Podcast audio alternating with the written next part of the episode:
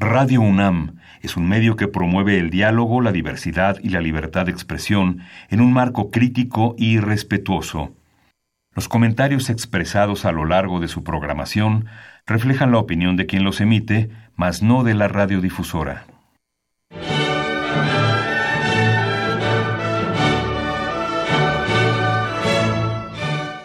Diálogo Jurídico.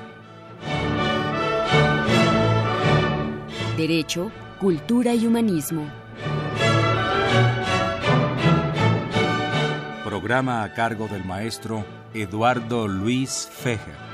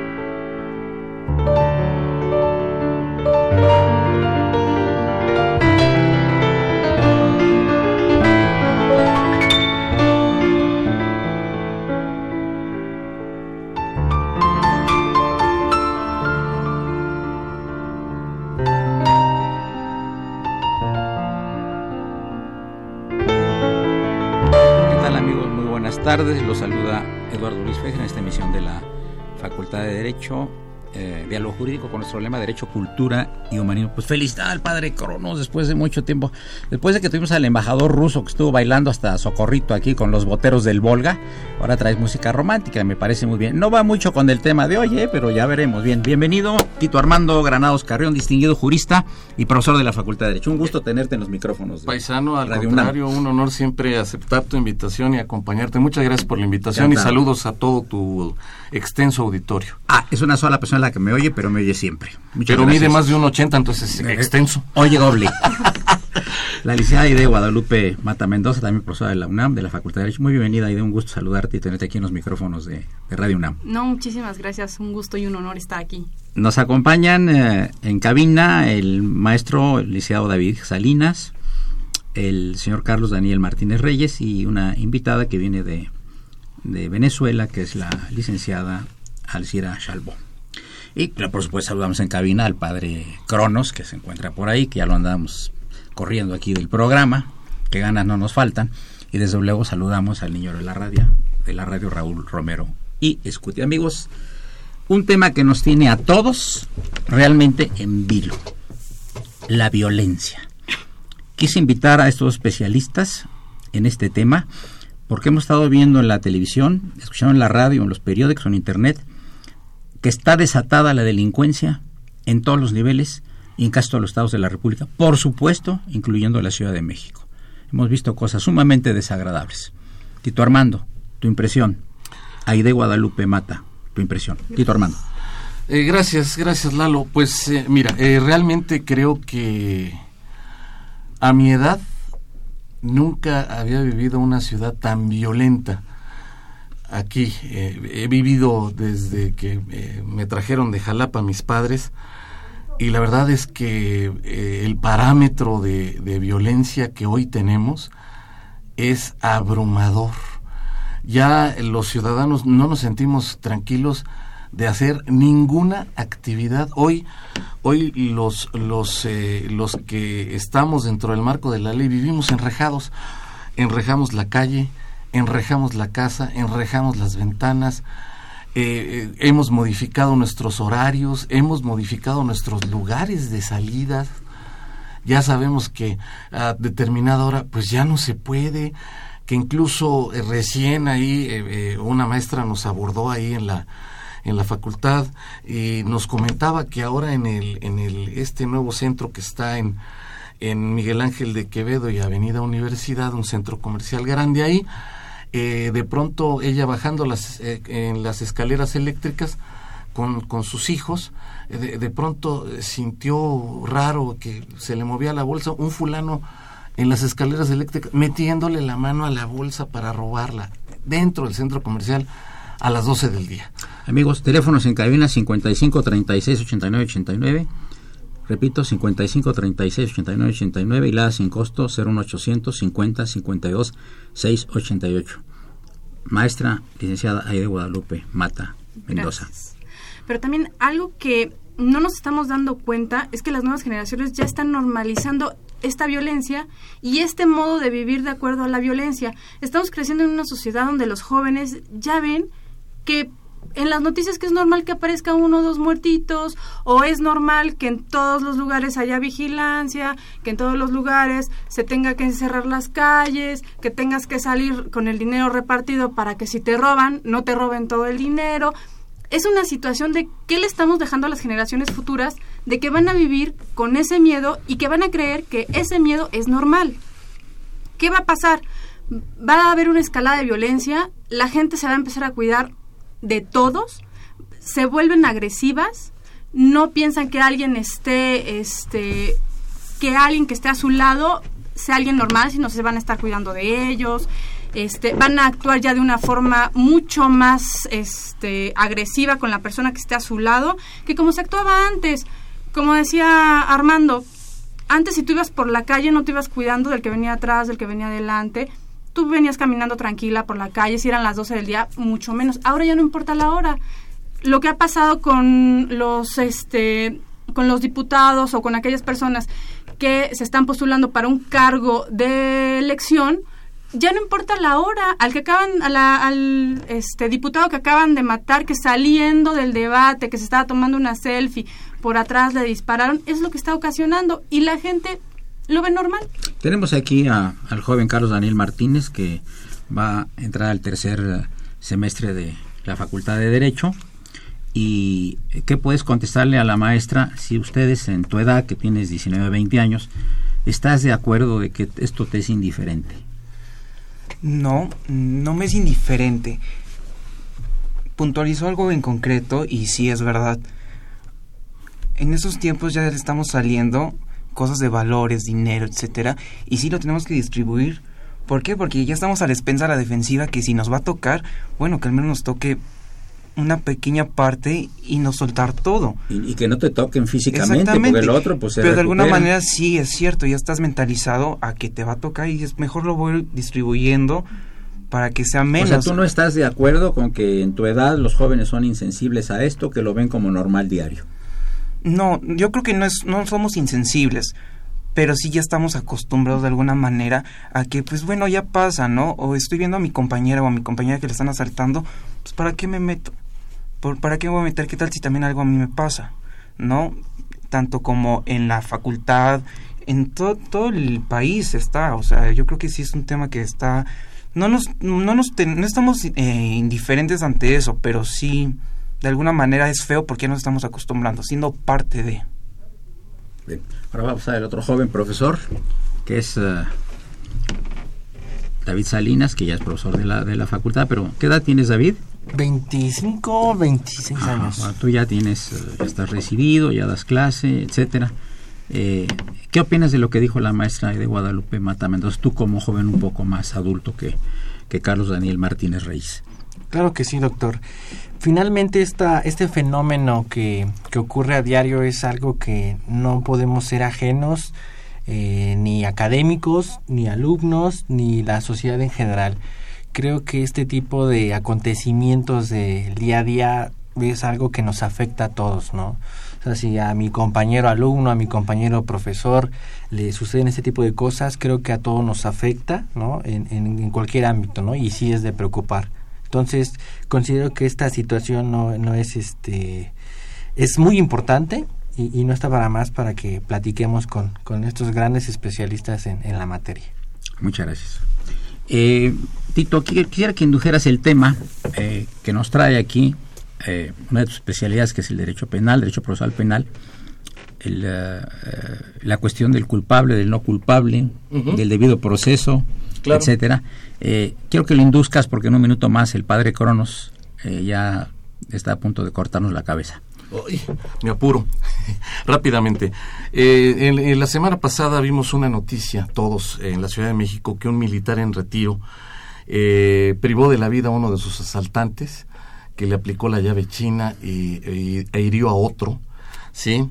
Al, al momento de defenderse, estos, eh, estos dos jóvenes, dos jóvenes... ¿Fue en un autobús? De, no, en la calle. Él iba caminando rumbo a un banco en el centro de la ciudad, de aquí de la Ciudad de México. Iba caminando. Estos, como se dice en el argot, ya lo habían campaneado, estos ya lo estaban vigilando. A él. A él. Sabían que traía dinero en un maletín y decidieron asaltarlo, lo tomaron aplicándole la famosa llave china, lo tiraron al piso y él estando en el piso escuchó que le dijo a otro porque se quiso defender, evidentemente al momento de caer al piso ya no le pudieron seguir aplicando la llave china y seguía defendiéndose, entonces uno de los asaltantes le dijo al otro, pues ya, eh, friégatelo. Entonces él traía su arma de cargo, tenía derecho a portarla porque es exmilitar, toda registrada y demás, y se defendió. Privó de la vida al asaltante que estaba enfrente de él e hirió al otro.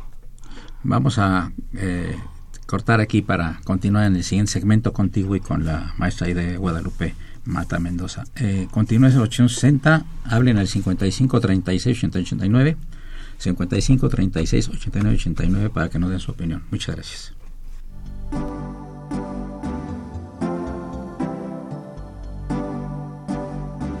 Está usted escuchando Diálogo Jurídico, Derecho, Cultura y Humanismo.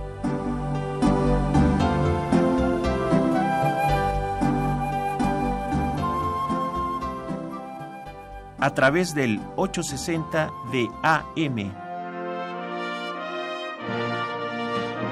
El alma mater del cuadrante.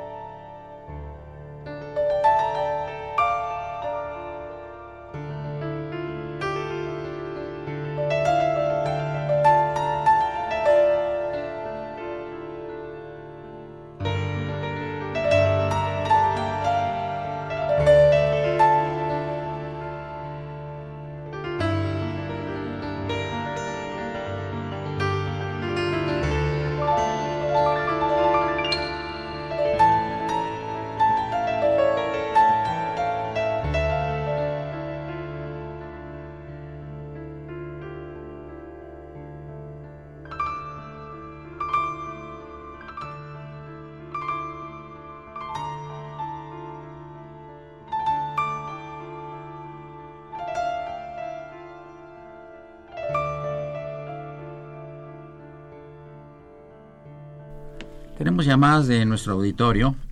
El señor Jorge Morán Guzmán dice, hablando de violencia, en un texto se lee, el hombre que tiene oro y plata necesita de soldados y perros guardianes.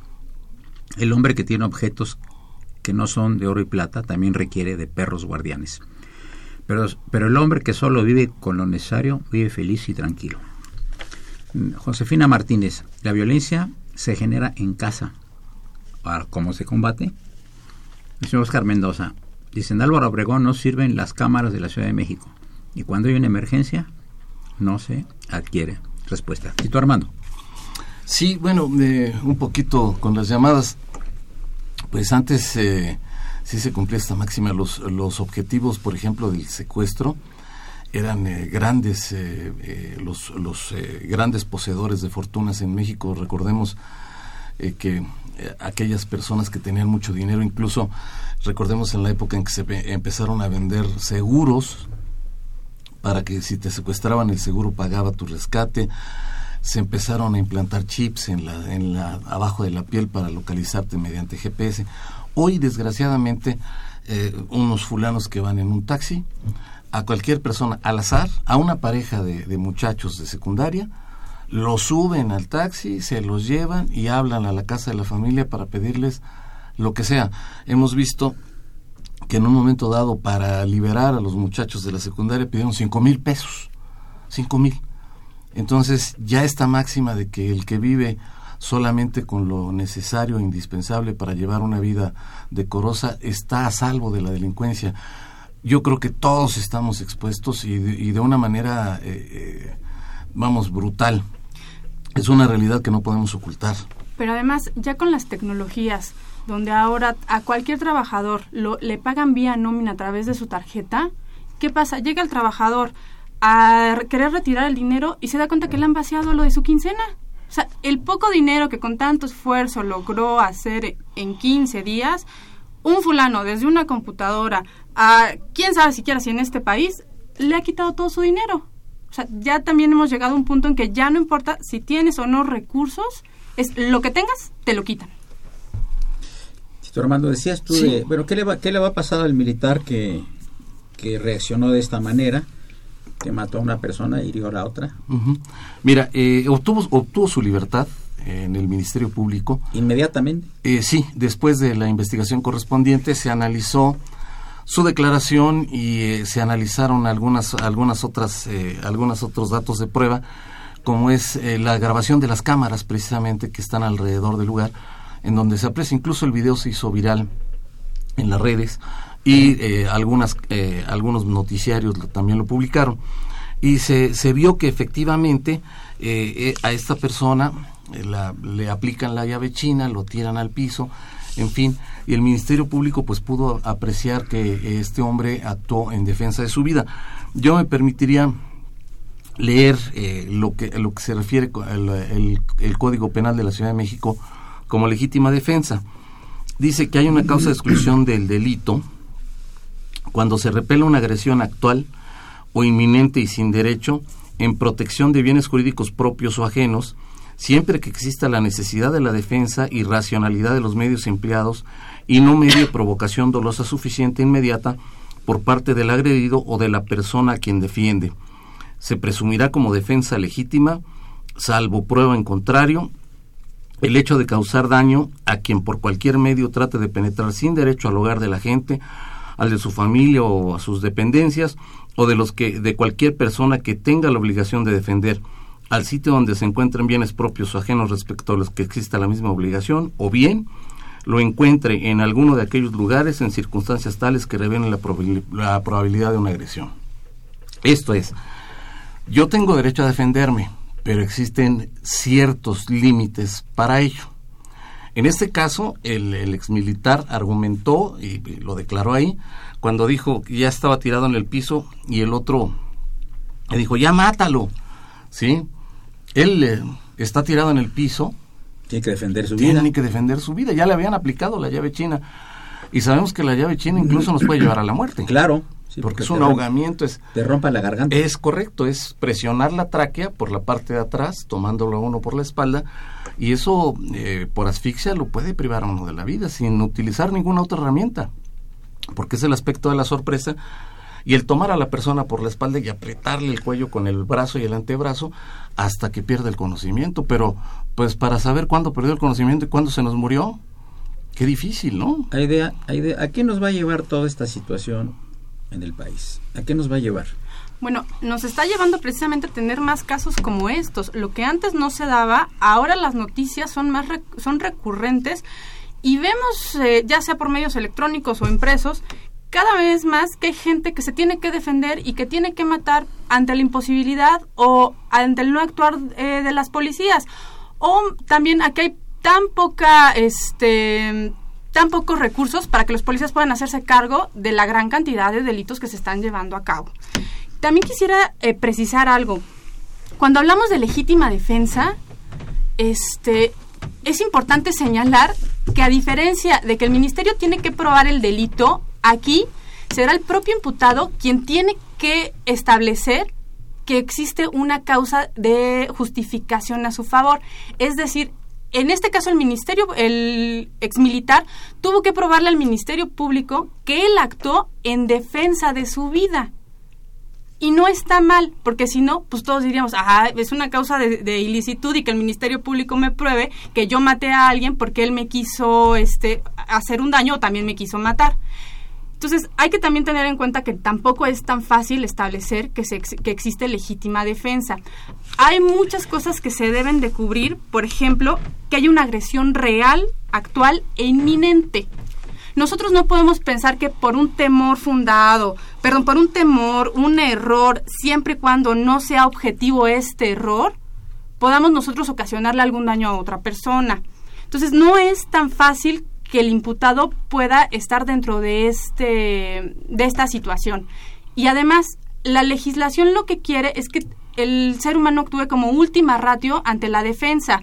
Por eso el 17 constitucional nos establece que la justicia de propia mano está prohibida y la legítima defensa la tiene como última opción. De hecho, en los textos, en la jurisprudencia, se espera que la persona no tenga otra manera de actuar y que solamente que no pueda rehuir la agresión tenga que ejercitar alguna lesión o al algún daño. Llamó el señor Jorge Treviño, dice que la violencia que existe en la Ciudad de México está coludida con la policía, hay que combatirla, primero en las dependencias de gobierno. Eh, mire, eh, nuestros argumentos de carácter jurídico eh, son muy relevantes, indudablemente. Pero, ¿qué, qué, qué, qué le dice al público en general esto? el público lo quiere seguridad en los transportes, quiere seguridad en las calles y demás. Y, no digamos eh, tanto tanto explicar los referentes digamos son muy importantes en caso de defensa no claro pero cuando te llegan se te llevan la bolsa o, le arrancan su medalla a la señora que, que trabajó en una casa y lavando o atendiendo y que toma su autobús para que tarde dos horas en llegar a su a la periferia de la ciudad y que una cantidad mínima lleva para la familia para comer y le quitan su medalla y le quitan un celular modesto, se lo quitan. Hay que referentes, ahí lo que es una, es una indignación de parte de la población. Eh, llamó Guadalupe Mendoza, felicita a los profesores invitados que tienen muchos conocimientos del tema. Gracias, señora Guadalupe Mendoza. Sí, Tito, te escucho. Saludos, Lupita. Me explico, ¿verdad? ¿Me Sí, no, claro. Mira, y yo creo que hay razón. Mira, hay, hay, hay hay realmente un enojo social por todo esto, porque se siente uno desguarecido, desprotegido. Esto es. Eh, Aunque traigas arma, ¿eh? Ah, y, arma y autorizada por la dependencia correspondiente. Ah, no, por supuesto. Con ese, te dan primero a ti. Claro. Mira, y tienen razón, mira, lo, vimos. Eh, eh, ¿Quiénes, quiénes y lo hemos visto en las noticias, no podemos tapar el sol con un dedo. Lo hemos visto en las noticias. ¿Quiénes brindan protección a los, a los capos de, de, de los cárteles y demás. La policía los escolta. Aquí lo vivimos en Tláhuac, en donde removieron al delegado de la Procuraduría, removieron al jefe de sector, etcétera, una vez que la Secretaría de Marina actuó y, en una balacera privaron de la vida al famoso Ojos. Y después salió la red que lo protegía dentro de la demarcación pues claro que tiene que despertar la indignación, porque ese es un punto.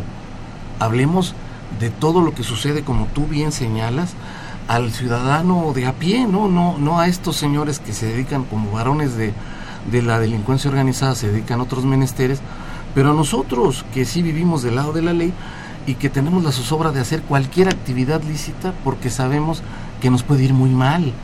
Vamos, eh, eh, el, el punto es, si salimos ya decía uno, el, el, joven que acaba de, comparecer aquí, que eh, es alumno de la facultad y va para tercer semestre, que bueno, él ya ve normal repartirse el dinero en varios lados y, tratar de obtener el menor, el menor daño posible.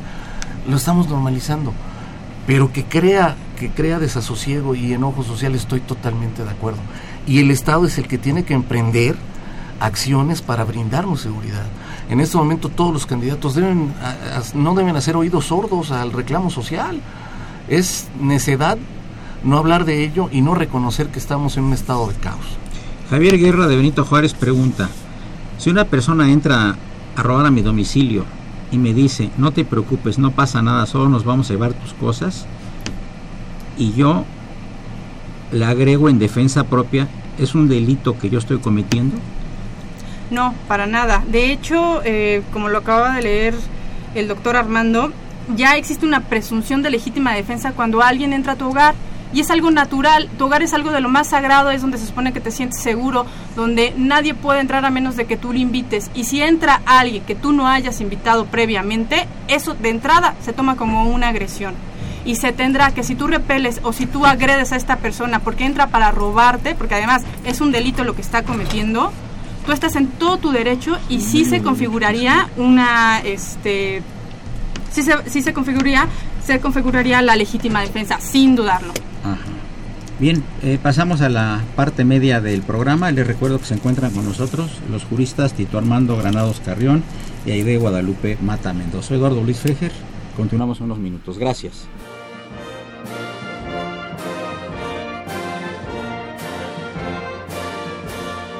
Su opinión es importante. Comuníquese. Nuestro número 5536 8989. Del interior de la República 01800 5052 688.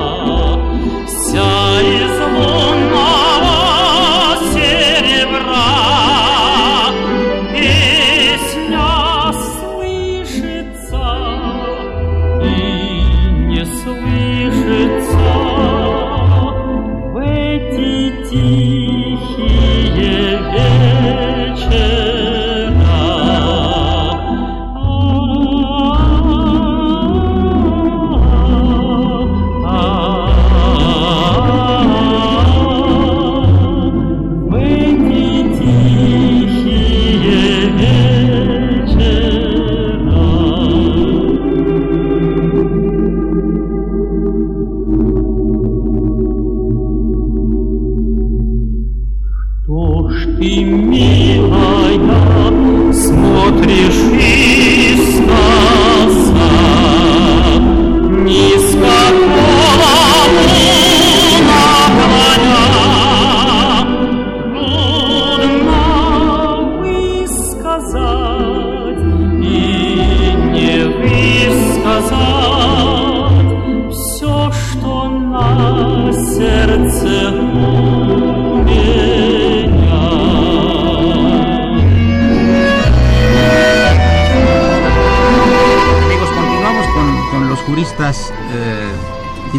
Granados Carrión y Aide Guadalupe Mata Mendoza.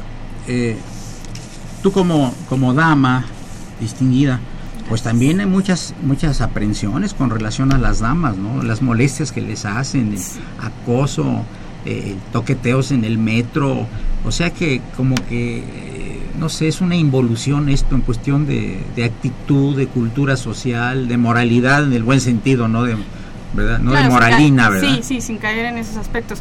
Creo que eh, siempre he considerado que las grandes urbes y la gran concentración de personas conllevan a que pues, haya menos espacio personal, a que las mujeres tengamos que cuidarnos y, y los hombres se quejan de que siempre llevamos bolsas muy grandes y que siempre las ocupamos prácticamente como arma, ¿no? Pero es que a eso hemos tenido que llegar, tener que utilizar eh, una bolsa para poder marcar un espacio entre una persona y otra y que no se nos peguen. Igual eh, yo he tenido este, comentarios de muchos eh, compañeros eh, varones que nos dicen, es que porque ustedes sí tienen un vagón especial y por qué nosotros no. Bueno, es que ustedes tampoco han vivido lo que nosotros culturalmente hemos vivido durante tantos años, que es que nos falten al respeto mientras vamos caminando, que nos quieran estar tocando, que en el vagón... este, haya tres personas que se nos junten, se nos arrepeguen. Y no es lo mismo que se te arrepegue un hombre a que se te arrepegue otra mujer. Entonces, creo que sí ahí hemos tenido muchos problemas y creo que también esa parte, esa insensibilidad de los hombres de no ponerse luego nuestros zapatos y pensar que a lo mejor luego cuando vamos sobre todo en transporte público somos muy groseras. Pues es que ya, como dirían, la burra no, fue, no es arisca, es que la hicieron, ¿no? Entonces, creo que sí hemos tenido alguna involución en, respecto a eso. Y tú, Armando, ¿qué se va a poder hacer en la Ciudad de México, en los estados de la República para esto? ¿Qué se va a poder? Bien. eh, Mira, meter, meter, meter- como decía don Porfirio, ¿eh? meter al corral eh, las gallinas que se salieron, así decía, Sí, es así. bastante difícil. Sí, y, y- y mira que, que don Porfirio, después de todo, fue un hombre preclaro, eh, independientemente de cualquier circunstancia de la que se le pueda señalar, recibe un país después de las guerras intestinas de la independencia, de la lucha por el poder y demás. Y si no mal recuerdo, si la memoria no me falla porque no soy bueno para los números, pero cuando recibe el país, había 250 mil gavilleros en el país gente que se dedicó eh, en, en- a Río Revuelto, pues se dedicó a robar haciendas, a salteadores de caminos, etcétera, a hacer de las suyas en México. Y sin embargo, pacificó México y en una época de su administración, nuestra moneda llegó a valer dos, eh, por cada peso, Cada por, dólar, cada, por- perdón, por cada dólar, dos pe- eh, no, por cada peso dos dólares. Un peso valía dos dólares en una época de su administración. Después de recibir un país destrozado, pues hay que reconocérselo al señor. Pero mira, yo creo que aquí tenemos una, una circunstancia y, y también la quiero abordar. Eh, eh, ¿Qué sucede? De pronto, para nuestra policía, tenemos eh, como actuantes y, a nivel internacional una serie de valores que se tienen que, respetar totalmente al, pie de la letra para que no te, no te puedan fincar una, una responsabilidad en el uso de la fuerza. Hay un protocolo y este protocolo dice, tú tienes que ir haciendo para el uso de la fuerza, primero, presencia. Tienes que hacerte presente con tu uniforme y decir, aquí estoy. Verbalización, hablar con la gente, decirle, a ver, eh, eh, tira el arma, déjala, eh, etcétera, etcétera. Control de contacto, o sea, si me puedo acercar y puedo asegurarlo solo con mi cuerpo, lo hago. La reducción física de movimientos, que es eh, reducirlo a que no se pueda mover, inmovilizarlo completamente, ¿sí? Con técnicas de control físico, mecánico como candados de mano, este, eh, eh, cintos de seguridad, etcétera, para ya dejarlo ahí y que no se nos pueda ir. La fuerza no letal, que son objetos que no causen daño permanente o muerte, sí, pero que sí puedan reducir al mínimo a las personas. En, en, en Estados Unidos, por ejemplo, eh, se utiliza mucho Taster. el taster, el- las descargas de, ener- de energía eléctrica, sí, que eh, tiran a cualquiera y, y el, el gas, Gas pimienta, etcétera. Y lo último que se puede usar es las armas, las armas letales, sí. Parece que tenemos ya una, una comunicación con el doctor Marco Antonio Sein. Bueno, Marco Antonio, Hola, doctor Bueno. ¿cómo está? Buenos días. No nos escucha nada. Bueno, bueno, No se escucha nada. bueno, bueno. ¿Sí está conectado? Sí, bueno. Bueno, seguimos aquí, seguimos aquí, amigos del auditorio, platicando. Vamos a tener una llamada, un enlace con el doctor Marco Antonio Sein, que este miércoles va a presentar eh, Bueno. un libro eh, muy interesante en, eh, en la Fundación Miguel Alemán. Y como es un libro muy importante, eh, vamos a comentar con él brevemente quiénes van a ser los presentadores espléndido escenario que es eh, la Fundación Miguel Alemán. Bueno, bueno. Eh, creo que va a ser una cosa muy interesante y en unos minutos se nos fue ahorita la, la comunicación, parece que ya la volvemos a recuperar. En este, disculpen ustedes. Bueno, Marco Antonio. Sí, doctor Fejer. Ah, muchas gracias, buenas tardes. Muchas Hola, gracias. buenas por, tardes. Muchas gracias por, por tomar la llamada. Eh, gracias, quería doctor. preguntarle, doctor, este, eh, eh, va a ser pasado mañana la presentación del libro. ¿Le puede usted dar al auditorio eh, de- brevemente de qué se trata el libro y quiénes van a participar en este evento? Por supuesto, doctor. El libro se, se intitula Organismos Constitucionales Autónomos y se trata de un libro en el que se hace un análisis de la Administración Pública Federal desde sus orígenes en 1821 como México independiente y se hace un recorrido histórico hasta llegar a la figura del organismo constitucional autónomo, que es una figura nueva, relativamente nueva, que eh, son una serie de entes públicos que se encuentran fuera de los poderes ejecutivo, legislativo y judicial y que están jugando un papel preponderante en el control democrático del Estado mexicano. En la presentación del día miércoles a las 6 de la tarde en la Fundación Miguel Alemán estarán presentes eh, nuestro señor director, el doctor Raúl Contreras Bustamante, el director de la Fundación eh, Miguel Alemán, el doctor Alejandro Carrillo Castro, quien es experto en temas de derecho administrativo y derecho constitucional también. También estará el doctor Diego Valadez y también estará el doctor Sergio García Ramírez. Además, dentro de los invitados, habrá algunos representantes e incluso eh, partes del órgano de gobierno de algunos de los organismos constitucionales autónomos existentes en México, de los 10. Ah, pues muy, muy, muy interesante. Y eh, eh, eh, la editorial que, que se hizo cargo del libro, eh, ¿cuál es para que lo sepa nuestro auditorio? Es Tirantlo Blanche, es una editorial española de, de Valencia específicamente. Todo esto se, es una coedición en realidad entre la Facultad de Derecho de la UNAM y la editorial Tirantlo Blanche. Se da como resultado de... eh, eh, Este libro está basado en mi tesis doctoral que fue premiada con el premio Dr. Raúl Cervantes Ahumada 2017 y entre otras cosas el premio trae la publicación del, de la tesis doctoral aparejada. En este libro hablamos de una de una versión más ligera de la tesis doctoral, menos menos eh, técnica en las citas y menos técnica en diversos en diversas partes y bueno, e- es de lo que estamos hablando, de una de una tesis doctoral premiada que tiene ahora su versión en libro y que edita la editorial Tirantlo Blanche. Que va a ser un evento de la, de la Facultad de Derecho Extramuros, otra eh, brillante actividad y de, de- tenemos que decirlo, de nuestro brillante y talentoso director, el doctor Contreras Bustamante, que no solo dentro del recinto de la Facultad de Derecho eh, eh, ordena la organización de actividades de carácter jurídico-cultural, sino que también extramuros. Así es. Así es, así es, eh, doctor Fejer.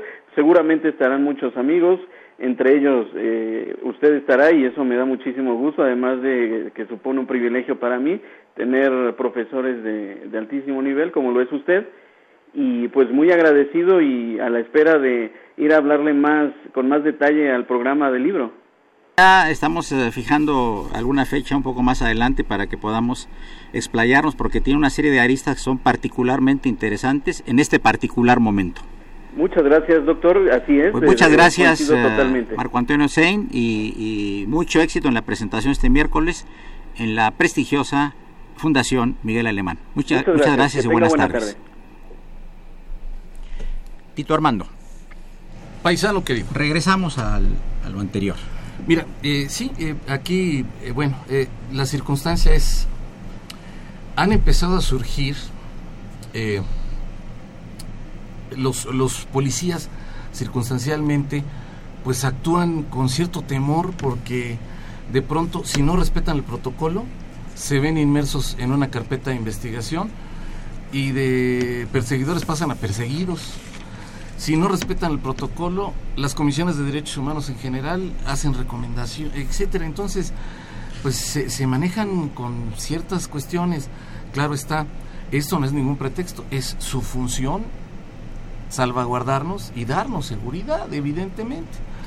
¿Sí? Aquí la circunstancia es, eh, por ejemplo, eh, y hemos visto, han surgido operativos con policías encubiertos que en un momento dado han dado muy buen resultado para efecto del combate a la delincuencia. Lo vimos recientemente también en el centro de la Ciudad de México, cuando personas que iban en un Uber, sí, eh, eh, ya las habían observado igual, ya sabemos que eh, los delincuentes siempre están a la espera de cachar a alguien cuando se descuida, ya habían observado a las personas, llegan en cuatro motocicletas, en un semáforo rodean el Uber y empiezan a bajar al chofer y a los pasajeros del Uber para despojarlos de sus pertenencias y un policía que iba en, eh, encubierto, ¿sí?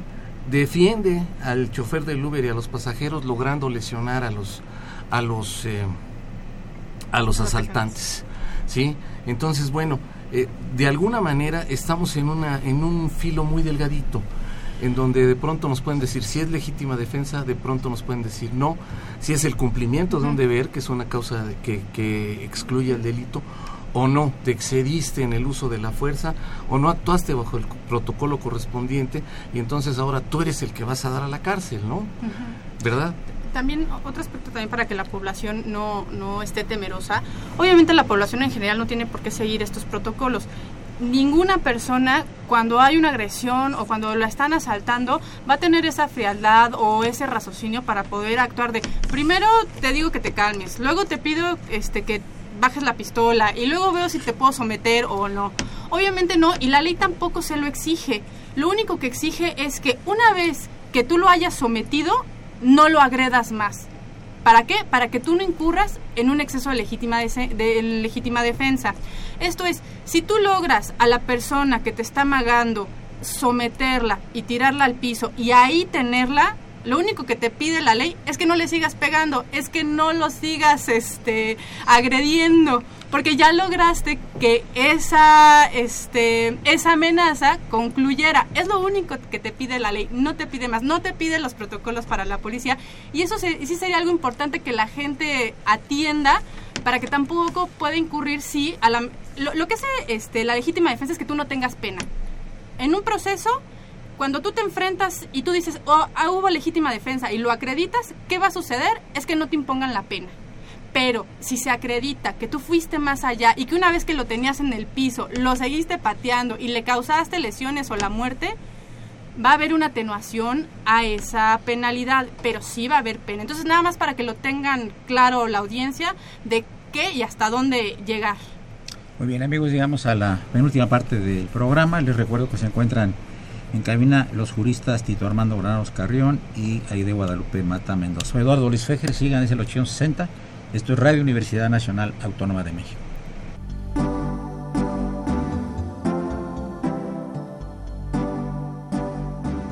Está usted escuchando Diálogo Jurídico, Derecho, Cultura y Humanismo.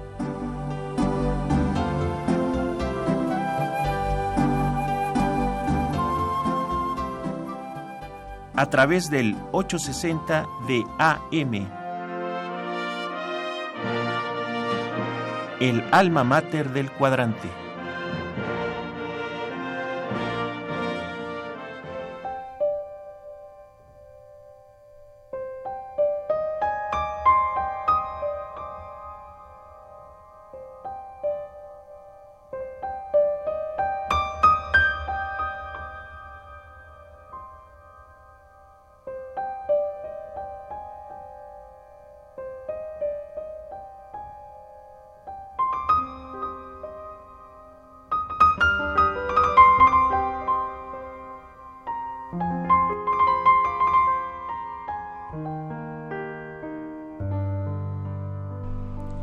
Muchas llamadas. Este, señor José Estrada eh, felicita a la maestra Aide y le dice que siempre que viene el programa aprendemos algo.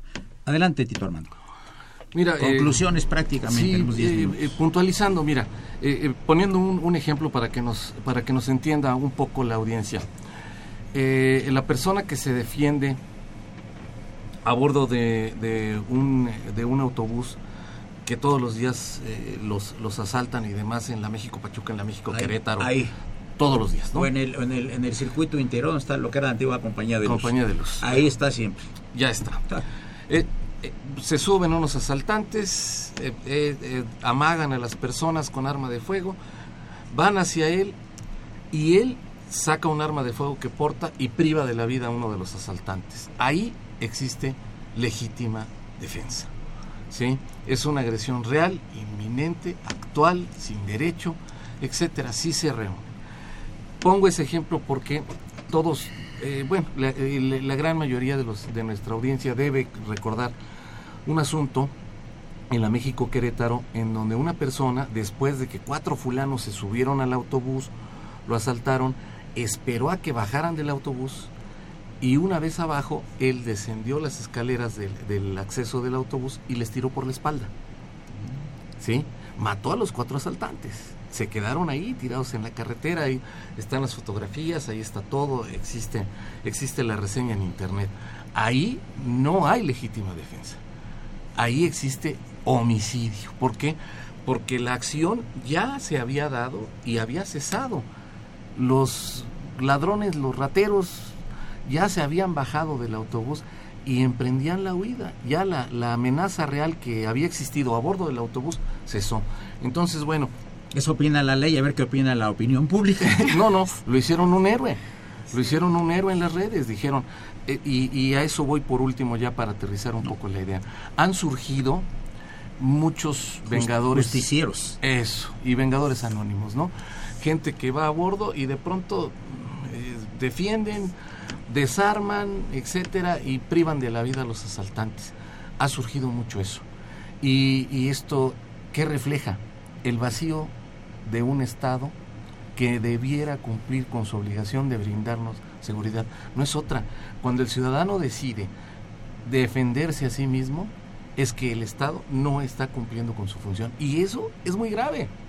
Vacío muy grave. institucional. Claro, y es muy grave porque estamos regresando a la vindicta privada y estamos en, un hilo muy delgadito, en donde de pronto pues eh, no faltará quien se dedique a decir pues hoy voy a salir a ver a qué asaltante me encuentro y lo mato, porque la autoridad no puede. Recordemos los escuadrones de la muerte en Brasil, ni más ni menos, o los, o los ángeles exterminadores en Estados Unidos, en fin.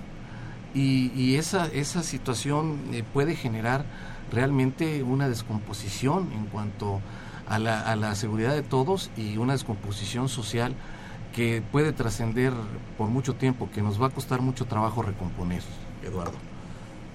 Nada más para complementar un poco lo que dice el doctor Armando. eh, primero voy a empezar por, en general, ya para puntualizar, qué es la legítima defensa o defensa legítima, que realmente la doctrina lo hablan por igual, igual este, la jurisprudencia.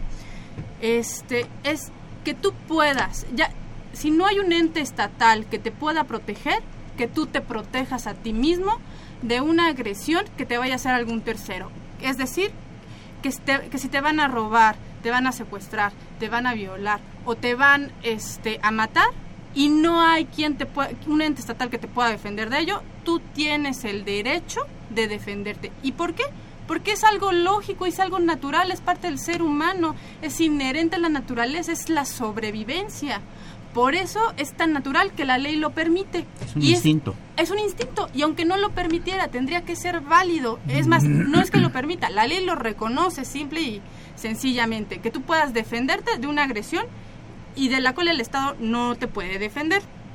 Entonces- Lo que decía este en cuanto a este caso en particular, que lo hicieron héroe, inclusive las personas que venían a bordo del autobús no dijeron ni cómo era, ni qué características, ni a dónde se había ido. ¿Por qué? Porque sabían que lo que había hecho era un delito, pero lo hizo en defensa de ellos y lo volvieron un héroe. Y no abrieron la boca, el señor se fue tan tranquilo, siguió creo que el curso todavía en el autobús, se bajó en su destino del autobús y el señor desapareció. Pero ¿qué, qué es lo que te dice esto? Que esta es una radiografía de la sociedad, te habla del hartazgo. Y como el Estado no te pudo dar esa seguridad, quien la tomó en manos, la gente pues le da su gratitud. Bien, finalmente dos llamadas del auditorio. El señor José Enrique Flores comenta que viaja mucho en el metro y que dice que el de la violencia hacia las mujeres, que hay mucha violencia hacia las mujeres, que hagan algo, los autor- que hagan algo las autoridades de la Ciudad de México. Tiene mucha razón. Eh, la señorita Elizabeth Bisuet, a ella pregunta, dice que por qué los funcionarios públicos venden la idea de que las cámaras son un medio de seguridad para la Ciudad de México. Bueno, hemos terminado realmente el programa. Yo le agradezco muchísimo a los juristas, doctor Tito Armando Granados Carrión, eh, profesor de la Facultad de Derecho, y la licenciada Ide Guadalupe Mata Mendoza, también profesora de la Facultad, su presencia y comentarios sobre este tema tan complicado, tan complejo, tan candente y tan desagradable, amigos del auditorio. Eh, agradezco mucho la presencia del maestro David Salinas, del señor Carlos Daniel Martínez Reyes y saludamos nuevamente a la abogada Alcira salvó. Por supuesto, una operación de Socorro Montes, a quien saludamos con el afecto de siempre. La imagen siempre gata del padre Cronos. Por supuesto, Francisco Trejo. Asistentes de producción, Raúl Romero y Escutia, niño héroe de la radio. Y Víctor Aguilar, que hoy se apareció, porque ustedes saben que Víctor Aguilar realmente espanta nada más de 12 a 1 aquí en Radio UNAM todos los lunes. Y eh, tengan la mejor de las tardes, soy Eduardo Luis Fejer, continúen, es el alma mater del cuadrante Radio Universidad Nacional Autónoma.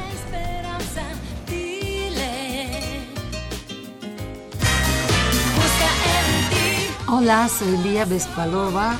Un gran saludo a todos los seguidores y fans de Radio UNAM. Los quiero mucho.